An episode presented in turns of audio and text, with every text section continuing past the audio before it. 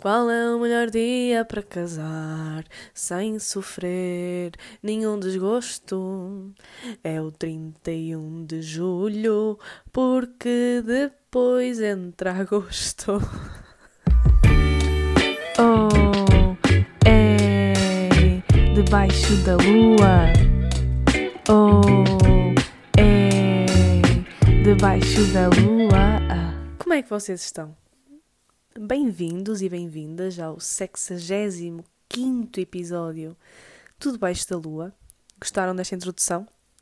Aquele clássico do nosso Portugal, Kim Barreiros. Ouço sempre esta música no dia de hoje, porque, oh, por óbvias razões, não é? 31 de julho.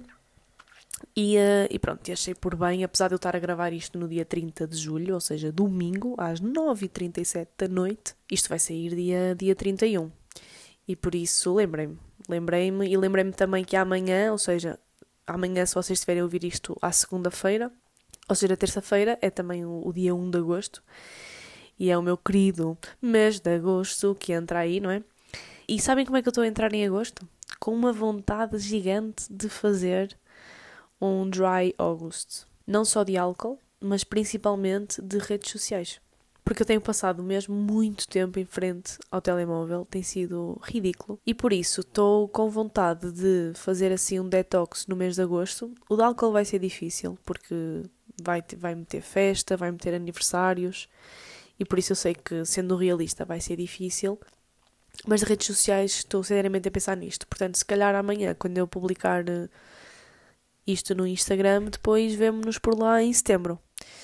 Até porque eu tenho feito, tenho refletido e, e apercebi-me que há três setembros que parece que o meu ano começa. Ou seja, há três anos que o meu ano não começa em janeiro, começa em setembro. Tipo assim, uma nova fase. E em, em 2021 foi quando eu comecei a escrever o meu livro foi dia 7 de setembro e foi também o ano em que eu saí do Porto e voltei, voltei para casa. 2022, setembro, foi quando eu fui para a Indonésia fazer a minha viagem e estou agora quase a completar um ciclo de 365 dias, absolutamente longe daquilo que eu imaginava que iria estar aos dias de hoje, depois da viagem. E este setembro de 2023 também vai ter mudança. Vai ter mudança que hum, eu ainda não estou preparada para partilhar com o mundo, mas se calhar em setembro, quando nos virmos, já vai estar tudo meio meio abanão aqui na minha vida. Não vou deixar não vou deixar de gravar o podcast, o podcast vai continuar em agosto, mas muito provavelmente vou fazer assim um detox de redes.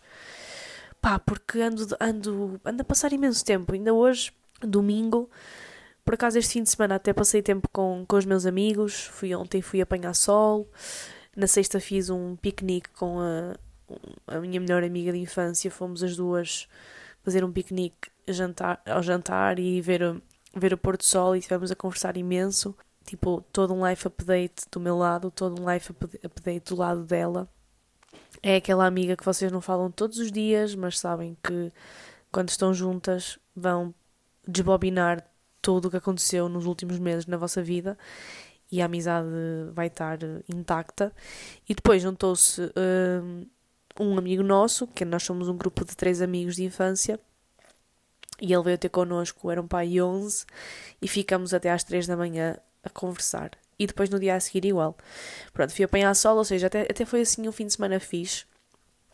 Passei algum tempo fora de casa e com pessoas, mas hoje não. Hoje foi acordei, li, comi, e depois tive o dia todo, uh, tive a tarde toda a ver Friends. Estou um pouco viciada, já estou na, na segunda temporada e até tenho aqui o, a série aberta e estou no, set, no sétimo episódio da, da segunda temporada. Portanto, hoje vi, vi 3, 4, 5, 6, 7, 4 ou 5 episódios.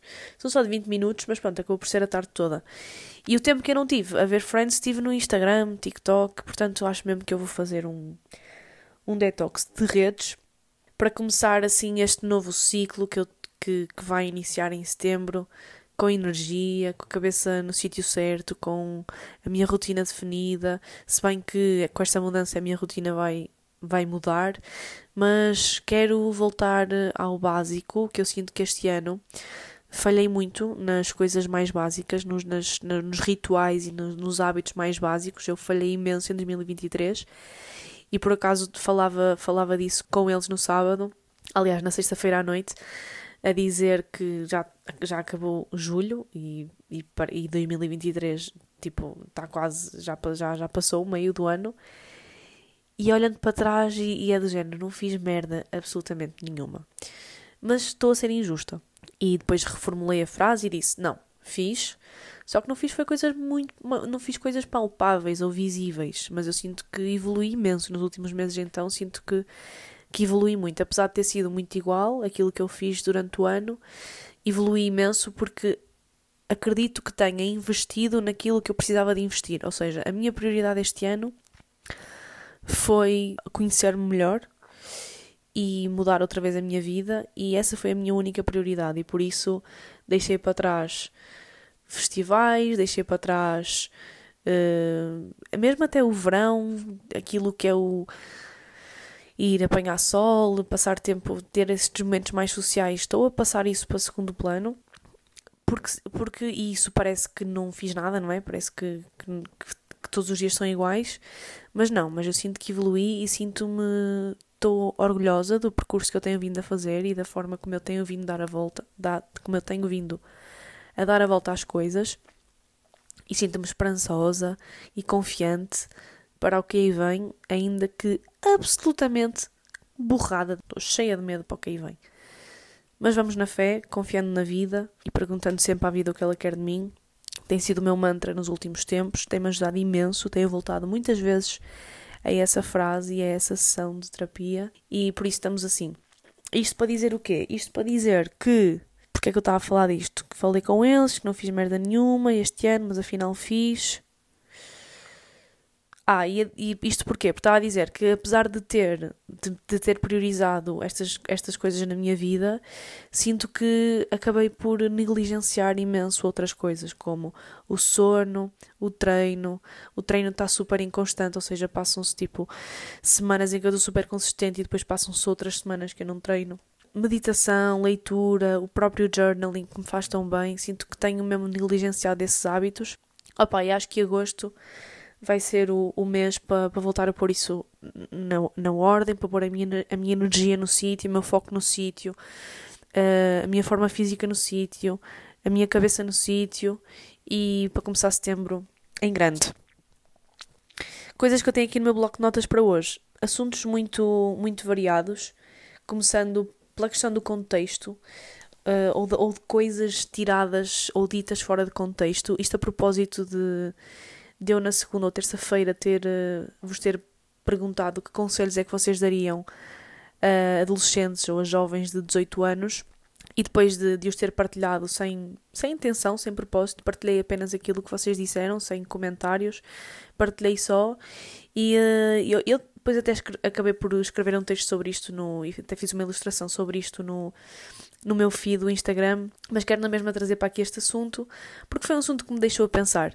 A pessoa que me questionou é uma pessoa com, com a qual eu me dou super bem, tenho confiança com essa pessoa para falar destas coisas e é uma pessoa que me, obriga, que me obriga sempre a sair da minha bolha porque tem uma visão da vida parecida com a minha, mas ao mesmo tempo muito diferente. É uma pessoa também bem mais velha do que eu e então é sempre fixe, eu dou sempre a oportunidade a pessoas que me criticam e que fundamentam as críticas que me fazem. E isso automaticamente deixa-me em alerta e deixa-me preocupada com as mensagens que eu possa ter transmitido, mas sei que isso também vem de um lugar de mágoa e de não diria trauma, não, usar, não, não queria usar a, a, palavra trauma, que eu acho que a palavra trauma é uma palavra bastante pesada para o contexto, mas lá está, vem de um lugar de mágoa de eu já ter sido vítima desta positividade tóxica ou desta projeção de fórmulas e frases e segredos para sermos mais ou para sermos mais felizes ou de sonhos quase impossíveis de alcançar na vida real ou no contexto real e não ter noção disso, ou seja, não ter noção que tudo é uma questão de contexto.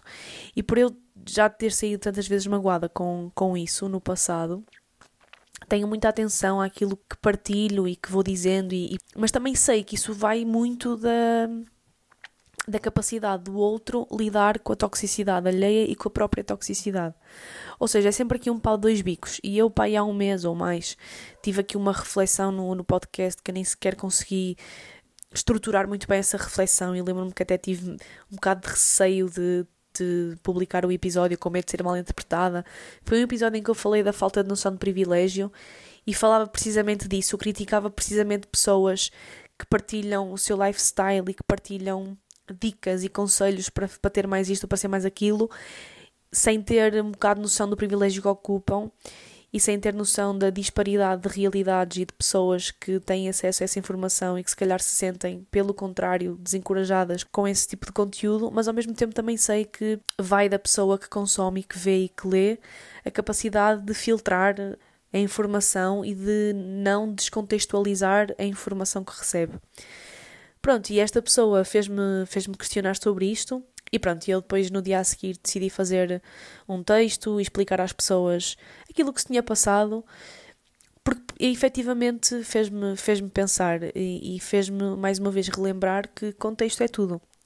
E frases, frases ditas fora de um contexto ou descontextualizadas podem ser absolutamente tóxicas e perigosas, principalmente na era das redes sociais em que parece que toda a gente tem, tem algo a dizer, tem um conselho a dizer, tem algo a acrescentar, ou pelo menos parece que nos sentimos obrigados a, a ser interessantes. Mas eu acho que mais que ser interessantes, podíamos tornar-nos todos um bocadinho pessoas mais interessadas. E isto tira-nos o peso de querer estar em constante uh, ensinamento, ou seja, estar constantemente a ensinar alguma coisa a alguém e põe-nos num, num lugar em que estamos constantemente a aprender. E quando nós estamos constantemente a aprender, quando nos pomos num lugar de aprendizagem, acho que o nosso ego baixa e, e, e temos, muito, temos muita mais noção daquilo que somos e somos obrigados também, de certa forma, a ser humildes e acho que nos torna um bocado mais simples no, no geral. E pronto, queria trazer este assunto para, para o podcast sem me alongar muito, porque não quero também estar aqui a repetir um assunto que já foi falado esta semana no meu Instagram e quem não viu tem acesso agora a esta informação, mas se calhar muitas pessoas leram.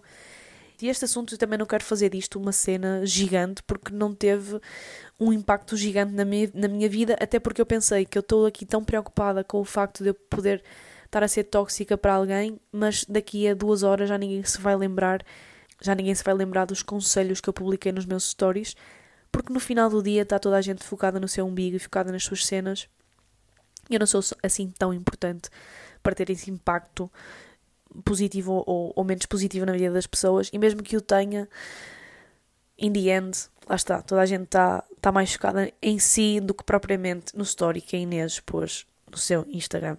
Isto também me obriga a descer à terra e a ter noção e lá está, a ser humilde. Pronto, depois tenho aqui outro, outro assunto relacionado com o Harry Styles. Um, eu gosto muito do Harry Styles, foi a minha melhor amiga com quem eu tive na sexta-feira que me pôs a ouvir Harry Styles para aí em 2021, porque naquela altura em que na altura em que no, no início do ano saia o resumo do nosso Spotify, o Harry Styles tinha sido o artista mais ouvido dela.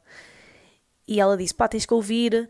E na altura eu comecei a ouvir o, o Fine Line, que é o segundo álbum dele, pá, e adorei. Eu lembro-me perfeitamente de, na altura em que eu voltei, saí do Porto e voltei para casa, ou seja, 2021, eu tinha uma rotina matinal muito bem definida e sempre muito regrada, e uh, o Fine Line leva-me para essa altura em que eu passava uh, a minha manhã a fazer o meu pequeno almoço, a fazer o meu journaling, não sei o quê, e punha o álbum, porque é um álbum super bonito. E depois, quando saiu o Harry, o Harry's House, que foi o último álbum dele, eu acompanhei desde o início, ouvi em loop o álbum não sei quantas vezes, tanto que em 2022 o Harry Styles foi o meu artista mais ouvido e o Harry's House foi o, o álbum mais ouvido. E eu, infelizmente, não o consegui ir ver, um bocado por aquilo também que eu disse de prioridades trocadas ou direcionadas para outra, noutro sentido este ano. Não fui vê-lo ao Passeio Marítimo de Algés, mas eu, no fundo, vejo os concertos dele no TikTok. E quem tem TikTok e quem gosta de Harry Styles sabe que o algoritmo faz questão de entregar os vídeos do Harry Styles. E ele acabou a tour um, a semana passada, acabou a tour em Itália para uma plateia de 100 mil pessoas e é mesmo fixe ver isto. É mesmo, gosto mesmo de ver o sucesso e o impacto e o fenómeno que ele está a ser. E eu via a Catarina Palma uh, no podcast dela a dizer, a, a, explicar basicamente, a dar a opinião dela do porquê que o Harry Styles é um fenómeno. E ela disse uma coisa muito interessante, que ela disse que ele tem um equilíbrio perfeito entre a energia feminina e a energia masculina. Ou seja, ele tem uma energia feminina muito forte, veste-se com cores, a forma, a forma como ele dança, a forma como ele se expressa, mas não feminino o suficiente uh, ao ponto de, de se sobrepor à sua energia masculina. Porque ele tem uma cena que é: ele tem essa parte mais feminina, mas é ao mesmo tempo extremamente sensual e extremamente masculino. E, e eu apercebi-me que este equilíbrio é aquilo que mais me atrai num homem. E por isso, e eu também já falei disto aqui, que é um homem com que usa acessórios ou que, ou que pinta as unhas ou que usa peças de vestuário mais coloridas ou mais, menos convencionais ou que aos olhos da sociedade são mais femininas é para mim sinónimo de um homem super seguro da sua masculinidade, ou seja, não tem medo de pintar as unhas e que alguém ache que ele, que ele é gay, por exemplo. Porque isto é tudo preconceitos da nossa cabecinha e da sociedade. E então, um homem que se expressa e que usa a sua energia feminina e que expõe a sua energia feminina com segurança e com confiança, para mim é o que mais me atrai num homem. E fazendo agora um, re um review de todas as pessoas com as quais eu já me relacionei, ou todos os homens com os quais já me relacionei mais ou menos, consigo claramente perceber que aqueles que mexeram mais comigo foram os que tinham este equilíbrio mais bem conseguido. E portanto eu concordo absolutamente com, com esta visão da, da Carolina Palma. E obviamente que fazia o Harry, fazia e repetia as vezes que fossem precisas, porque ele é absolutamente um deus na Terra.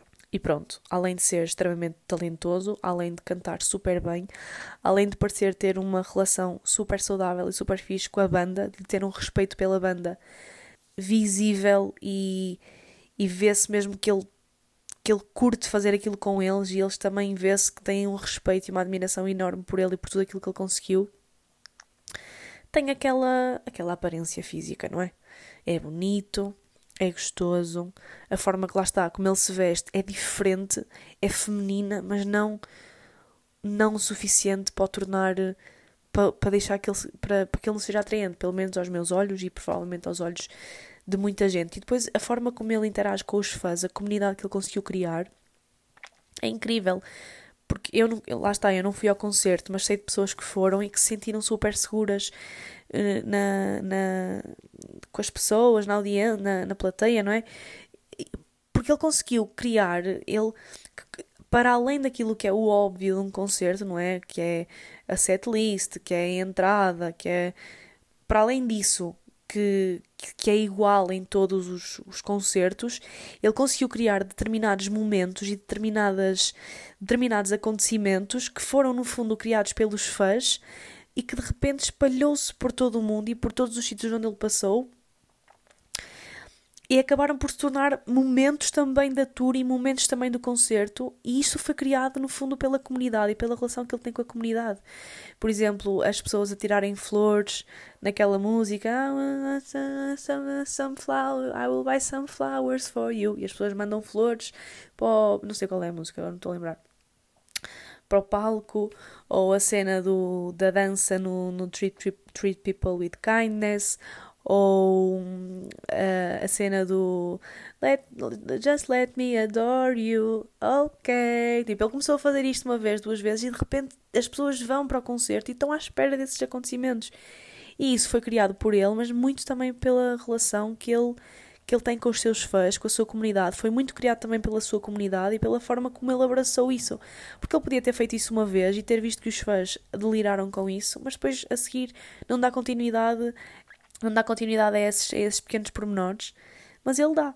E, uh, e isso demonstra um respeito enorme pelos fãs e pelas pessoas que o acompanham e que gostam dele, e por isso eu acho que ele é assim um equilíbrio perfeito de várias coisas. E tenho muita pena de não o ter visto, mas espero que quando ele voltar eu tenha a possibilidade de, de, de o ir ver. Outra coisa que eu também tenho aqui que, que foi uma reflexão que eu fiz esta semana. Estava a falar com a minha mãe sobre relações e a minha mãe disse-me uma cena que foi: As relações são complicadas. Só disse isto. E eu pus-me a pensar assim para os meus botões: Pois são. As relações são complicadas, mas tu estás casada há 34 anos e eu gostava de saber qual é que, era o, qual é, que é o segredo. Qual é que é o segredo para estar casado durante 34 anos? Porque parece que aquilo que nós vemos atualmente parece um bocado impossível.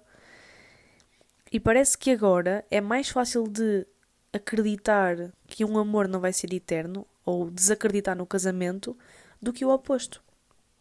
Por causa da taxa de divórcio, por causa de relações acabar, não só públicas, mas do vosso foro pessoal, pessoas próximas de vocês, acredito que, que tenham casos, exemplos disso, uh, de pessoas na vossa vida que se estão agora a separar após estarem muito tempo juntos, acabar casamento ou não, não precisam de estar casadas, mas, mas parece que mudou agora, não é?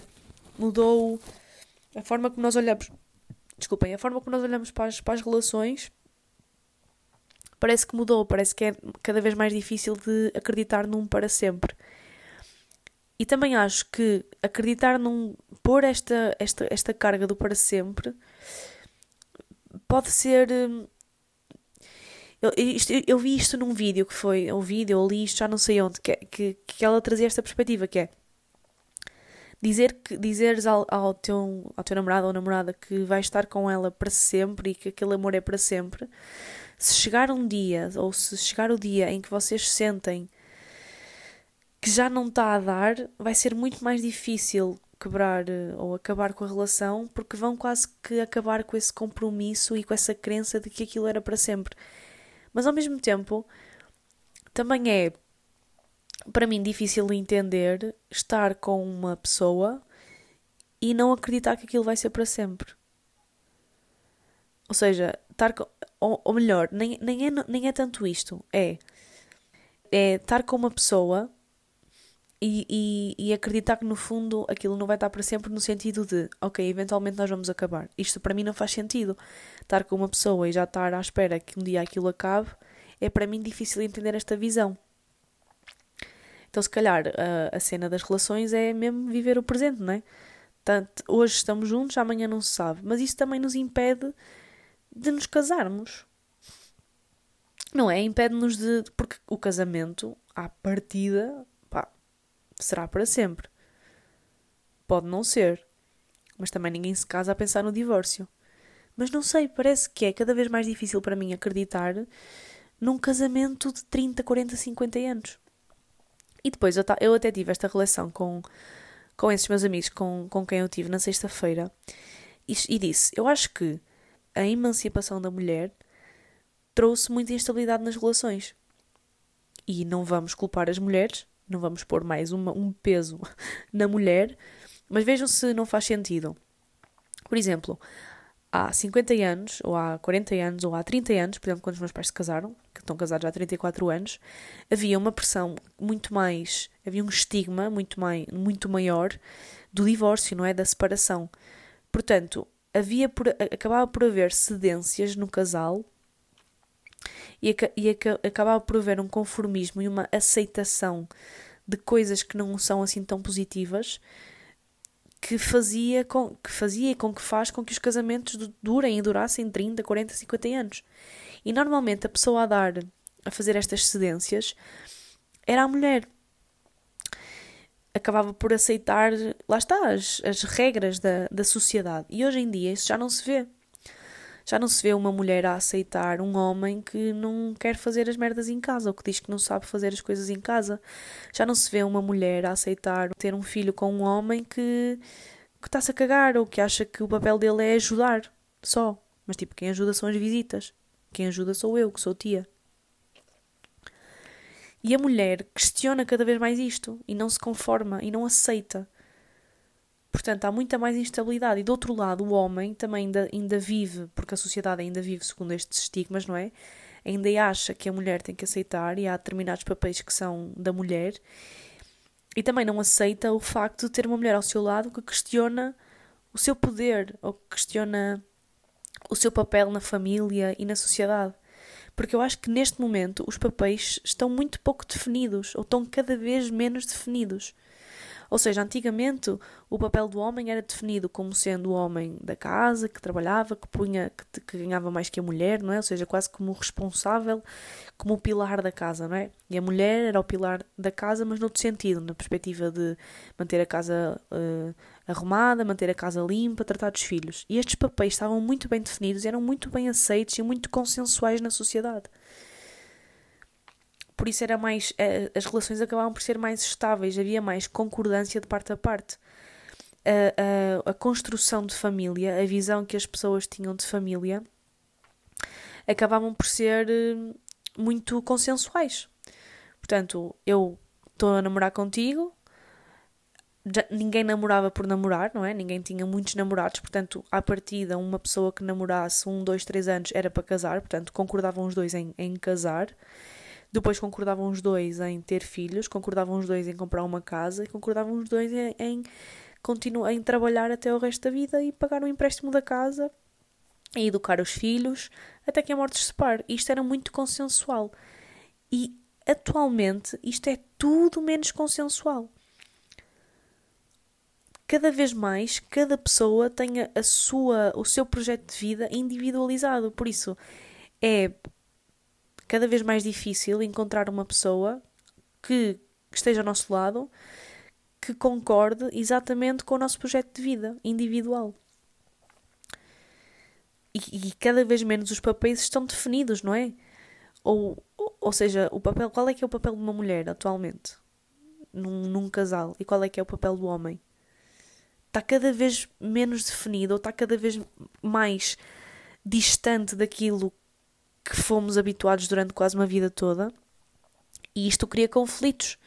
Porque, por um lado, temos a mulher a emancipar-se e temos a mulher a não querer aceitar essas coisas, e por outro lado, temos os homens ainda a viver, a viver essa, essa realidade, ainda que já há muitos homens a, a também a querer quebrar essa realidade e esse estigma com as mulheres, mas inconscientemente acaba por haver este conflito. Será que é por aí? Será que é por aqui que as coisas. Ou seja, será que é por aqui que, é, que é, está cada vez mais uh, difícil ou que se vê cada vez mais pessoas a, a terminar relações, casamentos? Porque eu sei de um, de, um, de um caso de uma pessoa que eu conheço que foi tipo, olha, acabei porque olhava para a minha relação e já não havia nada, já não conseguia ver nada ali, já não havia nada, já não havia evolução ou porque se calhar essa a pessoa que tomou a iniciativa de acabar a relação estava com uma visão de vida completamente diferente da visão de vida do, do namorado e se calhar isto há 20 ou 30 anos era mais difícil de acontecer, ou seja, as pessoas assumiam um compromisso e o compromisso que assumiam, por exemplo, no casamento era um, um compromisso com, com uma partilha não só de bens, mas também de visão. Ambos tinham a mesma visão, portanto, ambos estavam no mesmo barco. E acho que agora nós trabalhamos todos muito mais numa perspectiva de autoconhecimento e numa perspectiva muito mais individual, e talvez por isso seja mais difícil conseguir imaginar uma vida em conjunto, uma vida, uma vida em conjunto com uma pessoa a vida toda. Não sei. Estou a pensar alto neste momento. Estou a pensar alto sobre, sobre este assunto neste momento e está-me a fazer algum sentido. Principalmente esta questão de os papéis estarem cada vez menos definidos ou estarem a definir-se de forma cada vez mais individualizada. Ou seja, o papel que eu desempenho na minha relação como mulher pode ser completamente diferente do papel que uma amiga minha desempenha na relação dela. E por isso, não pode haver esta comparação, não há esta identificação minha com a minha amiga. Um, e o mesmo acontece com os homens. E portanto, acho que pode ser um bocado por aí. Acho que estamos meio que a sociedade em geral está meio a redefinir e a reestruturar muitos conceitos que antes eram extremamente consensuais, como o conceito de casamento, como o conceito de família, de relação. Acho que estamos todos a reestruturar estes conceitos e, e, pá, e já está a mudar. O conceito de casamento, de família já está a mudar, o conceito de relação está, está a mudar e acho que nós estamos todos meio a tentar encontrar-nos ainda naquilo que faz mais sentido para nós. Pronto, posto isto, lembrei-me de trazer para aqui uma, uma cena que eu morri muito, que foi ontem eu fui à piscina, como vos disse, e é a piscina dos meus padrinhos, e o meu padrinho pegou no jornal, no jornal da, da Voz de Trás os Montes, sentou-se à sombra e começou a ler o jornal. E de repente ele tá, começa a rir-se. Está a ler o jornal e está-se a partir a rir. E eu e o Filipe até olhamos para ele e ficamos tipo: ui, o que é que se está a passar? Eis que ele estava a ler então, na parte dos classificados do jornal, estão a ver? Estava a ler aquilo que eu gostei de chamar o Tinder dos velhos. Então, basicamente, ele estava-se a partir a rir com anúncios de pessoas, de homens, que meteram anúncios no jornal à procura de mulher. E ele disse: Olha, está aqui um. Está aqui um que já mete este anúncio, já para aí há três, já para aí há três meses que ele, que ele mete aqui este anúncio. Ou seja, já está há três meses à procura de mulher. Mas ele estava-se a rir imenso de um anúncio que apareceu pela primeira vez na edição do jornal que ele estava a ler, ou seja, era um anúncio novo.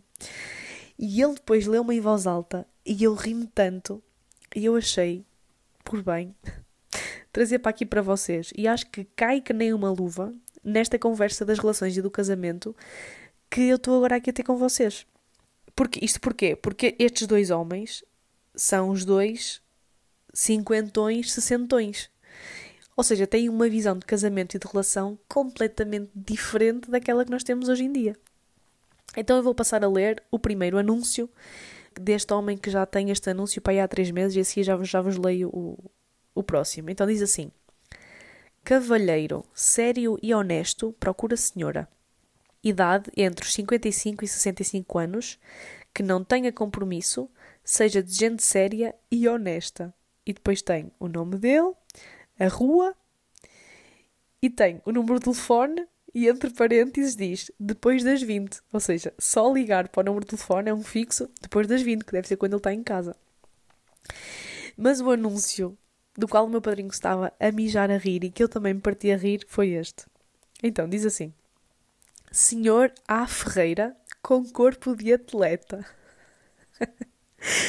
com apartamento na cidade de Vila Real, pretende namorar com senhora de cerca de 61 a 74 anos. Pode ser pobre porque ganho bem para duas pessoas viverem bem e viajarem e irem de férias. Pretende casar depois de cerca de três meses pela Igreja Católica. Telefone, nananana. Isto não é hilariante? Tipo, há dois cotas de 60 ou 70 anos a pôr estes anúncios no jornal à procura de pretendente e este aqui, corpo de atleta, a pretendente pode ser pobre porque ele ganha bem para os dois. ganha bem para os dois viverem, viajarem e irem de férias. E ainda, ainda diz que se pretende casar pela Igreja Católica depois de três meses. Epá, isto é mesmo o Tinder, o Tinder dos velhos. Imaginem o que é do outro lado estar uma senhora que, que faz fit né, nestes parâmetros e pegar no telefone fixo e ligar e dizer: Olha, li o seu anúncio no jornal, vamos a isso. É que é logo para casar. Completamente diferente, uma realidade completamente diferente e oposta àquela que nós, que nós vivemos. Tinha isto aqui no bloco de notas para trazer para o episódio e acho que, que caiu aqui que nem, que nem uma luva. Para terminar, quero vos dizer que anteontem sonhei que tinha feito este podcast ao vivo. Olhem, foi tão engraçado, foi mesmo real. Foi, fiz o podcast numa sala que não era muito grande e que não estava cheia, ou seja, estava cheia de, de, de, de meio, de meio das cadeiras para a frente. E eu lembro-me de ter entrado e de estar com boa pressão para ter piada. Tipo, eu, eu entrei neste, no mood do podcast ao vivo, como se entrasse para um espetáculo de stand-up e estava com bem medo que as pessoas não se rissem. Óbvio, né? Porque eu não sou humorista. E depois, a meio, lembro-me de ter ido para o meio da plateia e a meio assumi perante o público do género: ah, olhem, sabem que mais? Vou cagar nesta pressão de querer ser engraçada e vou ser só eu, vou só gravar um podcast como gravo, como se estivesse a gravar no meu quarto. E lembro-me que depois disto fiz uma pergunta qualquer sobre o podcast e toda a gente pôs a mão no ar e toda a gente percebeu, tipo, a referência ou esta estão a ver tipo uma cena só de comunidade e eu fiquei super feliz. E espero que um dia este sonho se, se realize. Espero que um dia vos tenha a todos vocês à minha frente a assistir à gravação do podcast ao vivo. E pronto, malta. Olhem, é o que temos para esta semana. Já estou aqui em quase 40 minutinhos. Espero que vocês tenham um bom agosto, que entrem, que entrem, que entrem bem em agosto. Para mim, agosto é o fim do verão, porque depois de setembro já é o início de todo um novo ciclo, de toda uma nova vida, apesar de ainda estar calor. Quem, quem tem festinhas na terra, aproveitem, eu vou aproveitar muito, espero eu conseguir fazê-lo. E pronto, e vemo-nos para. Vemo-nos não, ouvimos-nos para a semana. Foi isto. É isto que eu tive para vocês hoje. Não estou não com vontade de acabar o podcast, apetecia-me continuar a falar. Mas não vou fazê-lo porque, porque pronto, tem que acabar, não é? Tem que acabar. Ah, dizer-vos só uma coisa. Os gajos do meu microfone responderam-me. Disseram-me: Ah, pode-nos enviar o comprovativo dos CTT, como você enviou o, uh, o microfone. E obviamente que eu já não tinha o comprovativo. Eu lembro-me de ter gravado, de ter guardado o comprovativo num dos meus tote bags. Lembro-me de ter despachado o microfone no dia, num, num dia que, que vim para o Porto, ou que fui para o Porto, e, e pá, depois devo ter deitado o papel ao lixo. E eu disse, amiguitos, eu sei que a palavra nestes contextos vale de nada, mas eu garanto-vos que eu enviei o, o microfone. E a prova disso é vocês irem ao site do CTT e verem a minha encomenda despachada e em Lisboa parada há quase um mês. E até lhes mandei print da, da cena. E eles disseram que sim, que conseguiam comprovar isso e que pronto, que mesmo sem comprovativo vão contactar a transportadora e ver o que é que se passa para ver se localizam o equipamento. Pronto, estamos assim. Por isso continuo a gravar no, no telemóvel, sim. Mas até, até que nem tem estado muito mal o som. Só alguns pés e assim algum ruído de fundo mas, mas pronto, é isso. Espero que não tenha. que vocês não estejam a deixar de ouvir o podcast por causa disto, porque é assim. Vocês são meus bros e minhas sisters e não me podem abandonar nos piores momentos. Já não estou a dizer merda nenhuma de jeito. Obrigada por ouvirem. Um beijinho e até para a semana. Oh, é debaixo da lua. Oh debaixo da lua.